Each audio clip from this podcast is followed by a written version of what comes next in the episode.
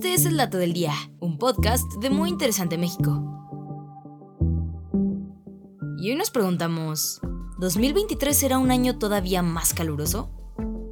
El año 2022 se convirtió en el año más cálido en más de un siglo, y todo indica que el año 2023 también pasará a la historia como incluso más caluroso. De acuerdo con un grupo de científicos de la Oficina Meteorológica del Reino Unido, es muy probable que el 2023 sea uno de los años más calientes que se han registrado, con temperaturas promedio que aumentarán 1.2 grados Celsius por encima de los niveles preindustriales. Y si estas predicciones resultan ser correctas, este será el décimo año consecutivo con temperaturas globales por encima de un grado Celsius. Hasta ahora, el año más cálido registrado desde que existen registros oficiales fue 2016, un año en el que el patrón climático del Pacífico llamado El Niño desempeñó un papel importante en el aumento de las temperaturas en todo el mundo. El niño es el calentamiento inusual de las aguas superficiales del Océano Pacífico tropical oriental y eleva las temperaturas globales además de las tendencias del calentamiento global. La temperatura global en los últimos tres años se ha visto influenciada por otro efecto llamado la niña, donde se producen temperaturas de la superficie del mar más frías que el promedio en el Pacífico tropical, y esto tiene un efecto de enfriamiento temporal en la temperatura promedio global.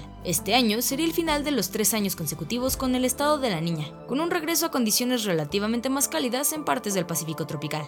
Por eso es probable que este cambio conduzca a que la temperatura global en 2023 sea más cálida que en 2022. Así que si no te gusta el calor y te preocupa la salud del planeta, los científicos han dejado muy claro que es fundamental tomar medidas drásticas y rápidas para mantener las temperaturas globales por debajo de 1.5 grados Celsius, a fin de evitar los peores efectos del cambio climático, reduciendo sustancialmente las emisiones de gases de efecto invernadero, como el CO2, y haciendo una transición rápida a fuentes de energía sostenibles. Entonces es momento de ponernos las pilas, reciclar y hacer todo lo que podamos para atender la salud de nuestro planeta, la cual cada día se encuentra en mayor peligro.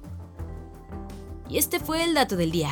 No olvides suscribirte gratis a nuestro podcast y seguir todos nuestros contenidos en muyinteresante.com.mx. Hasta la próxima.